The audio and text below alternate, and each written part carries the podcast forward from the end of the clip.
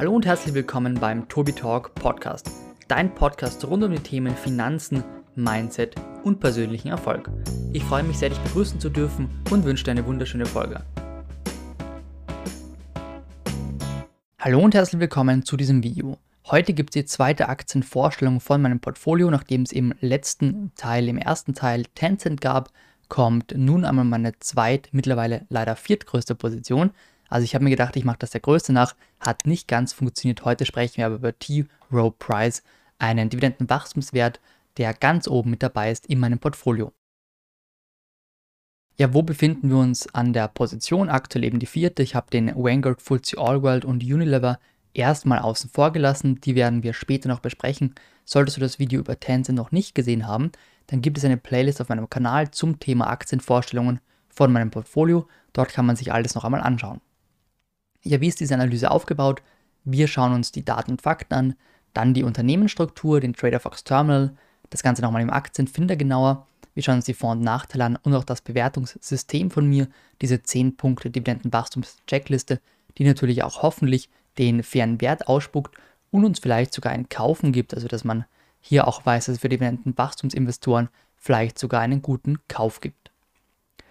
Ein kurzer Überblick, wir heißen T. Rowe Price, benannt nach Thomas Rowe Price Jr., der das Konzept eines Wachstumsanalysemodells hatte.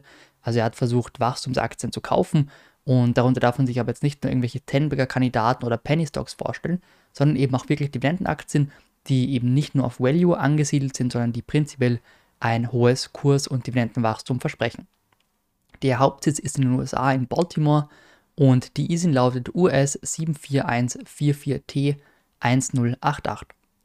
Wir sind im Finanzsektor angesiedelt, vor allem beim Management und Fonds. Schauen wir uns gleich noch genauer an, womit man das Geld verdient, aber so einmal der grobe Überblick.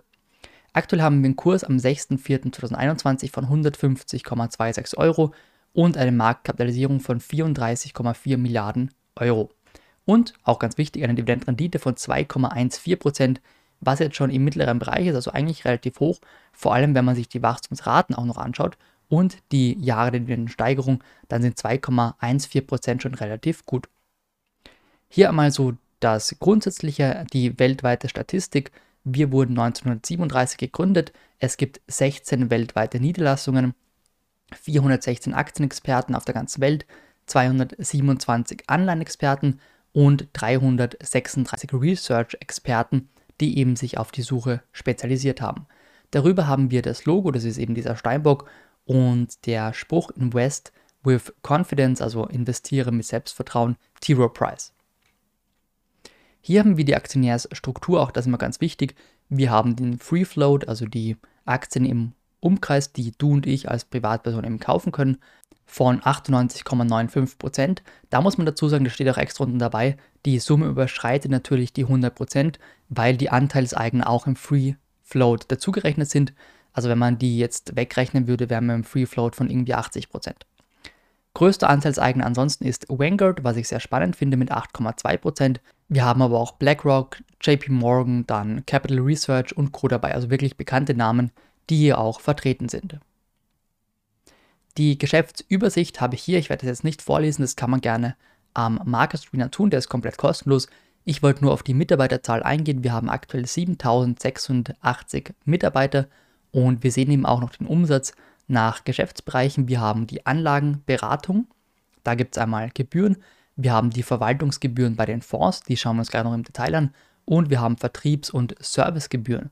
Und da sehen wir eben, dass vor allem bei den Anlageberatungsgebühren und bei den Verwaltungsgebühren wirklich einen ja, Zuspruch gab, wirklich ein Wachstum gab von 5 bis 10 Prozent und das bei den Vertriebs- und Servicegebühren vom Jahr 2019 auf 20 um minus 7 Prozent hier geschrumpft ist. Hier mal ein kurzer Vergleich zwischen T. Rowe Price, BlackRock und Vanguard. Ich habe dir rechts daneben die verwaltete Summe aufgeschrieben, also wie viel Kapital hier verwaltet wird.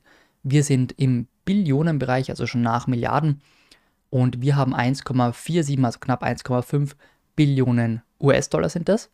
BlackRock hat 8,7 Billionen und Vanguard 6,7. Also sind hier wirklich nicht sonderlich groß, obwohl 1,5 Billionen US-Dollar wirklich schon sehr viel Geld sind. Also das kann man schon mal so festhalten. Und wenn man das eben aber mit den anderen großen vergleicht, wie auch Charles Schwab und so weiter, dann ist man wirklich noch bei den eher kleineren dabei. Was man natürlich auch an einer Marktkapitalisierung von 34,4 Milliarden Euro sieht. Hier einmal noch eine kleine Übersicht. Wir haben Aktien, Anleihen und Multi-Asset-Lösungen. Das ist eben so ein Mischmasch aus allem, was man eben so hat als Investitionsgut. Und innerhalb der Aktien sind 895 Milliarden US-Dollar verwaltet, also ein Großteil, mehr als die Hälfte. Bei den Anleihen sind es dann nochmal 170 Milliarden und bei den Multi-Asset-Lösungen 406 Milliarden. Man hätte hier auch die Erfahrung und wie viele Spezialisten da dabei sind. Das schauen wir uns jetzt nicht an. Wir springen mal kurz auf die Website und schauen uns diese Suche an, die man auch als Privatperson nutzen kann, diese Fondssuche und wie hoch da die Gebühren sind und was da so alles drin ist. So, dafür bin ich mal auf troprice.com gegangen und wenn man sich da ein bisschen durchklickt, kommt man auch auf die Fonds. Und ich bin jetzt mal auf alle Fonds gegangen, habe die Klasse Aktien ausgewählt, weil das eben für mich am spannendsten ist. Man könnte ja auch sortieren nach Anleihen und Multi-Asset. Dann habe ich auf global gestellt, da könnt ihr auch alle Regionen auswählen und bekommt dann hier eine Fondsauswahl. Zum Beispiel den Global Equity Dividend Fonds, der hier eine Performance von 25% dieses Jahr hat und seit der Auflegung eine Performance von 10,31%. Die war übrigens 2018. Wir haben ja auch teilweise Morningstar Rating, hier zum Beispiel von 5 Sternen, also das beste Rating, das man haben kann. Das wäre der Global Focus Growth Equity. Da hätte man auch ein bisschen was dabei, zum Beispiel 60 bis 80 Wachstumswerte, die hier eben drin sein sollen.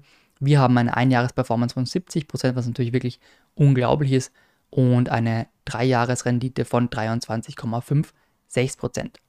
Hier kann man sich das Factsheet herunterladen. Wir sind Privatanleger.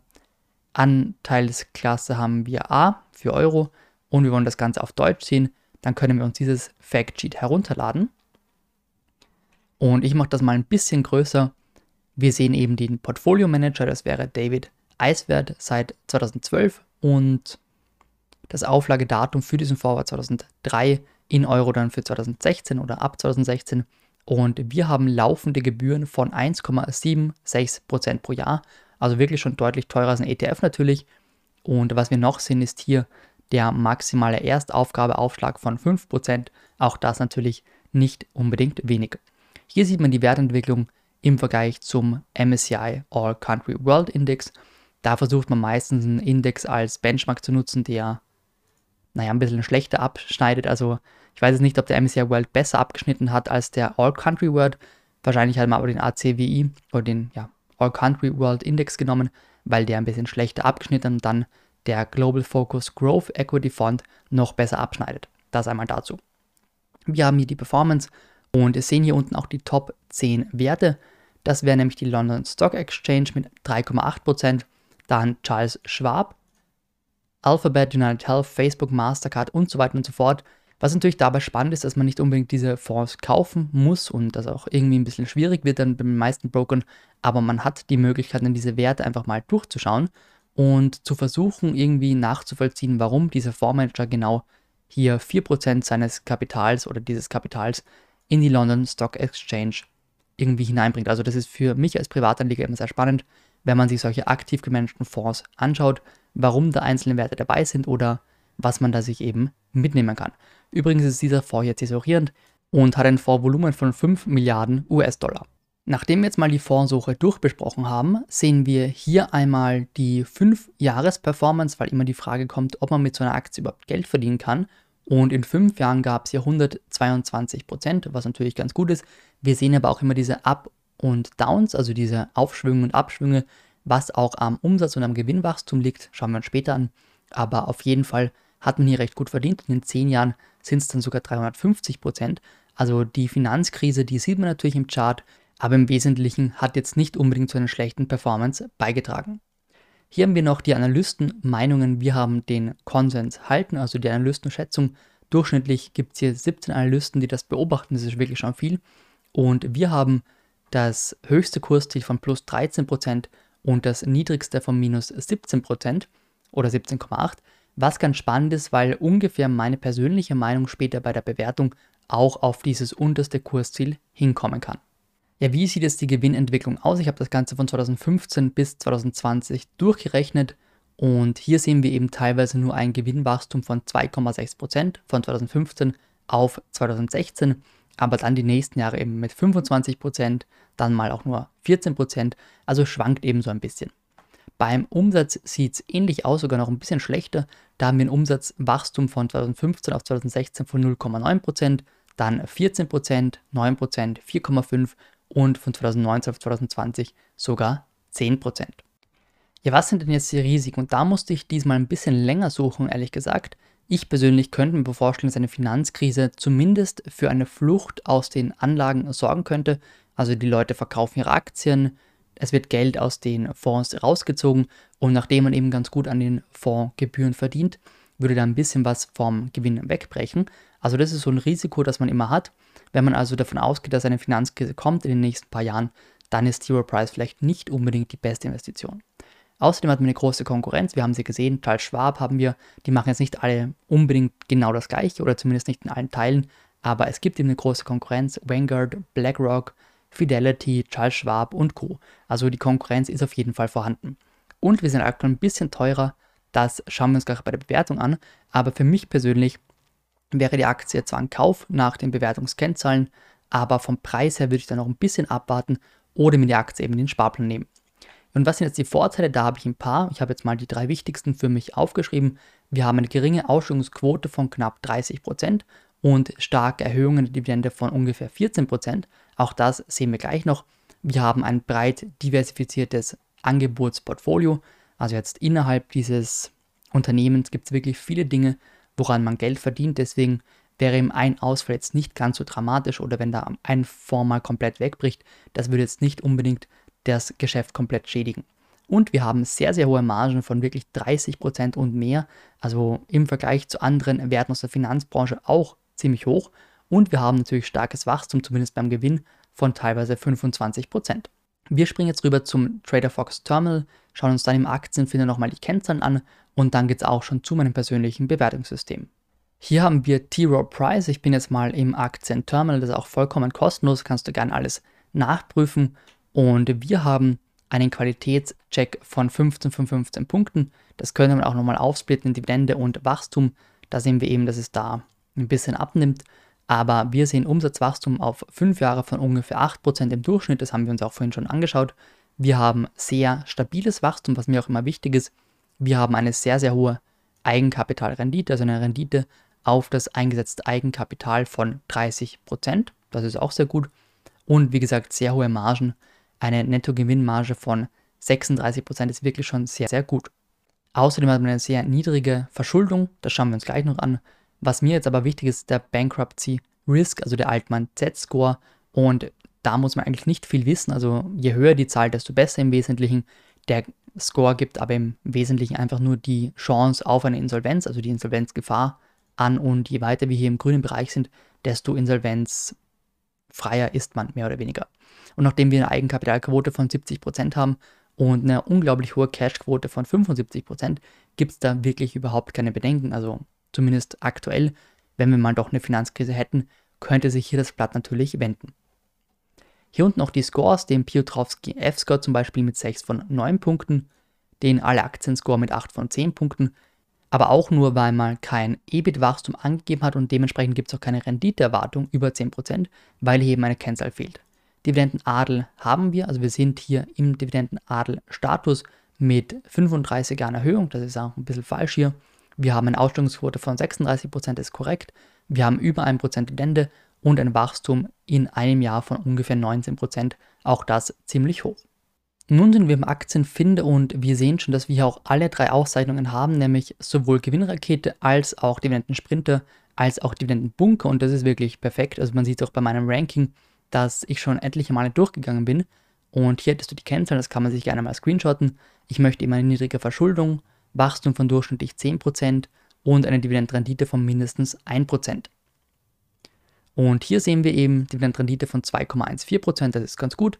Wir haben Ausstellungsquoten auf den Gewinn und auf den Free Cashflow von ungefähr 30 bis 40%, eine Dividendensteigerung von 35 Jahren und auch seit 35 Jahren nicht gesenkt, also das ist auch perfekt und dementsprechend eben auch eine sehr hohe Stabilität auf die Dividende.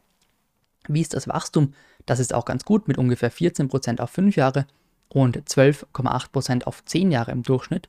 Das ist wirklich stark. In diesem Jahr geschätzt nur 7%, aber auch damit kann man natürlich leben, wenn wir gerade in einem Krisenjahr sind oder auch waren. Beim Gewinn sieht es ebenso gut aus. Hier haben wir ein sehr starkes Wachstum. Und was hier ganz spannend ist, das jährliche Wachstum auf 5 Jahre im Durchschnitt ist höher als das auf 10 Jahre und das geschätzte für dieses Jahr ist sogar noch höher. Also wir wachsen hier immer, immer stärker, was man auch dann beim Cashflow gesehen hat, dieses Jahr eben geschätzt nicht. Und beim Umsatz ebenso. Also da ist das diesjährige geschätzte Umsatzwachstum höher als eben das auf 5 Jahre und auf 10 Jahre. Schulden haben wir eigentlich keine. Schuldenquote von 1,4%. Tilgung in Jahren wären dann 0,1. Also man bräuchte 0,1 Jahre, um die kompletten Schulden zu tilgen, wenn man den gesamten Free Cashflow dafür einsetzen würde. Und wie viel Rendite gab es? Es gab 331% in den letzten 15 Jahren und sogar 160% in den letzten 10 Jahren. Also wirklich, wirklich gut. So, hier haben wir einmal die Gewinne, den Cashflow und die Dividende. Hier schauen wir uns das Ganze nur mal so überblicksmäßig an. Wir sehen eben, dass die Dividende immer durch den Gewinn und nicht den Free Cashflow gedeckt ist und dass das mehr oder weniger gleichmäßig mitläuft. Es gab da zweimal Sonderdividende von einem Dollar in diesem Fall und einmal zwei Dollar im Jahr 2012 und 2015. Aber da braucht man sich eigentlich wenig Sorgen machen, dass die Dividende eben nicht mehr in diesem Tempo erhöht werden kann. Die Margen sind ebenfalls, wie gesagt, sehr hoch. Wir haben eine 37-prozentige Nettomarge und die steigt auch. Die war im Jahr 1999 bei 23 Prozent. Und da ist das Wachstum sehr, sehr hoch. Auch das Umsatzwachstum ist natürlich vorhanden, aber mit deutlichen Macken hier. Zum Beispiel die Finanzkrise, da gab es auch mal einen Umsatzrückgang, aber der war wirklich nicht gravierend. Schulden haben wir uns bereits angeschaut. Dann sehen wir hier die Aktienrückkäufe. Da gibt es so einen kleinen Mischmasch aus Ausgebungen, also neue Aktien ausschütten in Rot und Aktien zurückkaufen in Grün. Also man sieht wirklich bei anderen US-amerikanischen Unternehmen, dass die auf Krampf dauernd Aktien zurückkaufen, was ich gar nicht so positiv finde. Also ich bin eher ein Freund davon, dass man ein bisschen mehr Dividende aufschüttet oder diese ein bisschen mehr erhöht. Aber wir sehen hier eben, dass es nicht unbedingt der Fokus ist. Und das organische Gewinnwachstum, das haben wir hier in etwas dunkleren Zahlen. Da sehen wir auch, dass es eigentlich immer ganz gut läuft. Manchmal, ja, wie gesagt, nicht im Krisenjahr 2008, 2009, 2015, 16 ebenso wenig da habe ich nicht genau einen Einblick, was da los war in diesen beiden Jahren, aber auch hier nichts Gravierendes. Ja, wie sieht die Dividende denn jetzt einmal aus? Wir haben hier die aktuelle Historie, also wir sind hier weit unter dem mittleren Korridor des Jahres. Das Ganze kann man sich auch mal für zwei oder für fünf Jahre anschauen. Nehmen wir mal die fünf und da sind wir wirklich am untersten Ende des Korridors, also wirklich im Vergleich zu den letzten fünf Jahren eine sehr niedrige Dividendenrendite, im Vergleich zu den letzten zehn Jahren sogar noch niedriger. Da gab es aber natürlich auch Ausreißer, hier zum Beispiel 2012 und 2015 wegen der Sonderdividende, die man da jetzt nicht unbedingt reinrechnen sollte. Benchmark-technisch sehe es so aus, wenn wir ab jetzt dieses Wachstum von 7% geschätzt weiterhin bekämen, wären wir bei 4,14% Dividendenrendite im Jahr 2030 nachdem, oder 31. Nachdem ich davon ausgehe, dass das Wachstum etwas stärker verläuft mit ungefähr 10%, wären wir so ungefähr bei, ich glaube, 5% Blendrendite, was natürlich ganz schön gut ist. Nur noch kurz zur Bewertung, auch die schauen wir uns gerade noch an. Ich möchte nur eben zeigen, dass die Aktie eigentlich immer ganz gut performt hat. Dafür klicke ich mal alles raus, was hier irgendwie nicht von Relevanz ist und wir bleiben nur beim Fair Value bereinigt. Und wir sehen eben, dass die Aktie wirklich Tiefpunkte hat. Hier zum Beispiel vom September 2008, wenn ich das mal treffe, bis zum März 2009 gab es minus 67 Verlust. Also das ist natürlich ähm, ein krasser prozentualer Verlust.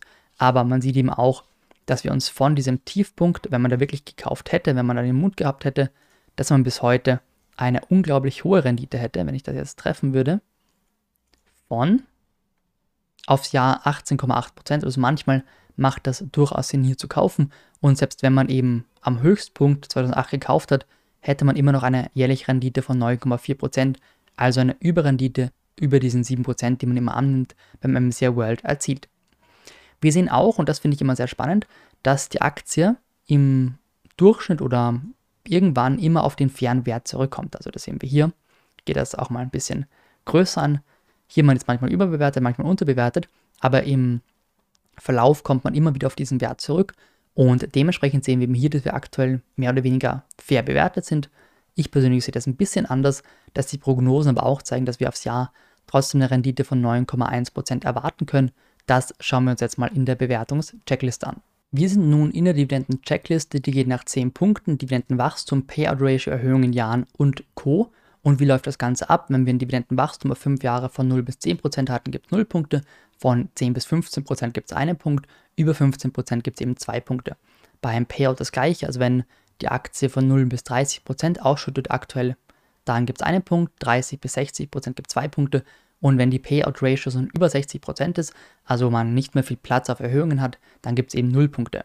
Und so bekommt man dann eben ein Ranking, das geht von 0 bis 4 Punkten verkaufen, 5 bis 8 Punkte halten, dann 9 bis 11 Punkte kaufen und 12 bis 14 Punkte Strong Buy, also sehr stark kaufen. Wir fangen an mit dem Dividendenwachstum. Da gab es ein Wachstum von 12% durchschnittlich auf 5 Jahre, einen Punkt. Payout Ratio liegt bei 35%, im Durchschnitt 2 Punkte. Erhöhung in Jahren seit 35 gibt 2 Punkte. Dividendenstabilität, die habe ich beim Aktienfinder abgelesen. Die kann man sich aber auch einfach schätzen, wenn man weiß, okay, das Unternehmen erhöht seit 35 Jahren mit ungefähr 10%, also da gibt es wenig Schwankungen bei der Erhöhung, dann kann man da eben von einem sehr stabilen Dividendenwachstum ausgehen, gibt eben zwei Punkte. Eigenkapitalquote liegt bei 70%, gibt zwei Punkte. Gewinnstabilität über 90%, zwei Punkte. Und ist die Aktie über oder unter dem Fair Value KGV, also ist sie unterbewertet oder überbewertet, da sind wir minimal überbewertet, dementsprechend 0 Punkte. Und hatten wir Kursgewinne innerhalb der letzten 10 Jahre? Ja, natürlich, sogar 133% Dementsprechend gibt es hier einen Punkt. Und das ergibt ein Strong Buy, 12 Punkte insgesamt, also noch gerade so im stark kaufen Bereich. Und das passt natürlich, denn es ist eine sehr große Position in meinem Portfolio. Und wenn wir uns jetzt mal die Sicherheitsmarge noch dazu rechnen, also ich habe den Fair Value Wert genommen, berechnet auf dem KGV von 137,37 Euro, dann habe ich eine persönliche Sicherheitsmarge von 10% draufgeschmissen, einfach weil ich dann auch so ein bisschen geprägt bin von vielen Büchern, die ich über die Finanzkrise gelesen habe, 2008, 2009 und wenn man sich eben mal anschaut, dass eine Aktie wirklich um 70% in einem halben Jahr fallen kann, dann versuche ich da so ein bisschen billiger, würde ich jetzt mal sagen, reinzukommen. Deswegen eben die Sicherheitsmarge von 10%, die war bei Tencent zum Beispiel nur 5%, aber da gehe ich eben ein bisschen auf Sicherheit. Und dann hätte ich ein Kaufen bei 123,63 Euro. Wir erinnern uns zurück, der aktuelle Kurs liegt bei 150 Euro, also wir bräuchten so ungefähr einen Abschlag von 18%. 8% wäre der Fair Value und mit Sicherheitsmarge sogar 18%. Und das ist auch ungefähr das niedrigste Kursziel der Analysten und dementsprechend gehe ich da eben auch d'accord. Ja, das war die Aktienanalyse zu T. Rowe Price. Ich hoffe, sie hat dir gefallen.